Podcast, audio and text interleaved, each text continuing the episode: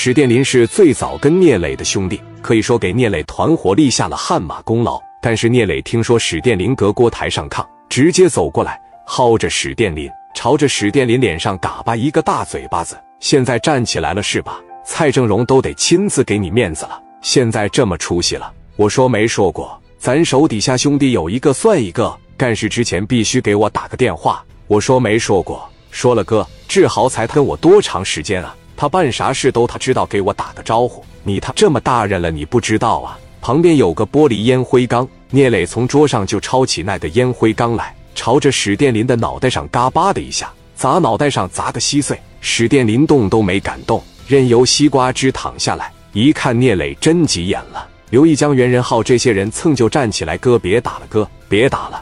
聂磊一看说：“全坐下，把刀给我拿来，家法伺候。哥，你再给他一次机会。啥？”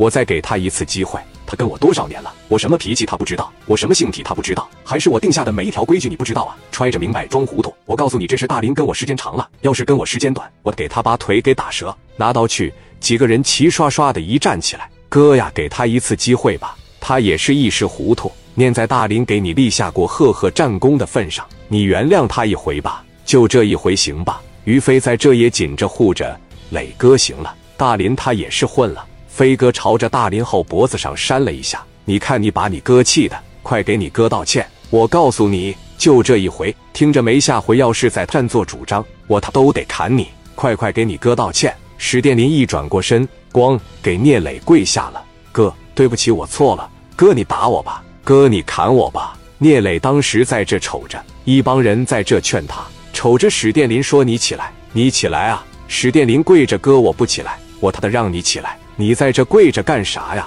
你在这磕碜谁呢？史殿林一听站起来了。我告诉你，大林子就他这一回，你听没听着？听到了。张振龙的电话有吗？有。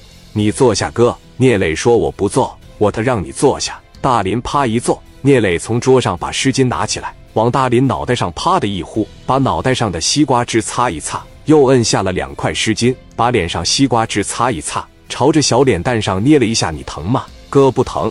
记没记住啊？记住了。好，你现在给他打电话，找出来朝死里打，我看看谁在青岛能给我聂磊打跪下。电话这边一拨过去，张振龙现在膨胀了。你出来，我使电力，我当是谁呀？原来是手下败将啊！怎么的？